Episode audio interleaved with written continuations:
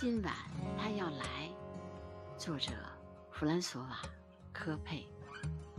今晚他要来，他这样答应过我。一切准备齐全，朋友刚刚离座。我熏起了香料，又把蜡烛点起，将索然无味的哀歌投到火里。他不肯来时，我写下这些终曲。我等待，一会儿他就到来。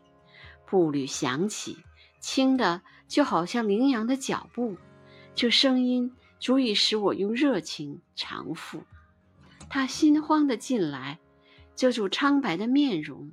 我们手握着手，房间的暖融融，使得他的衣衫发出阵阵清香。哦，隔着短面纱，比最初的吻有多长？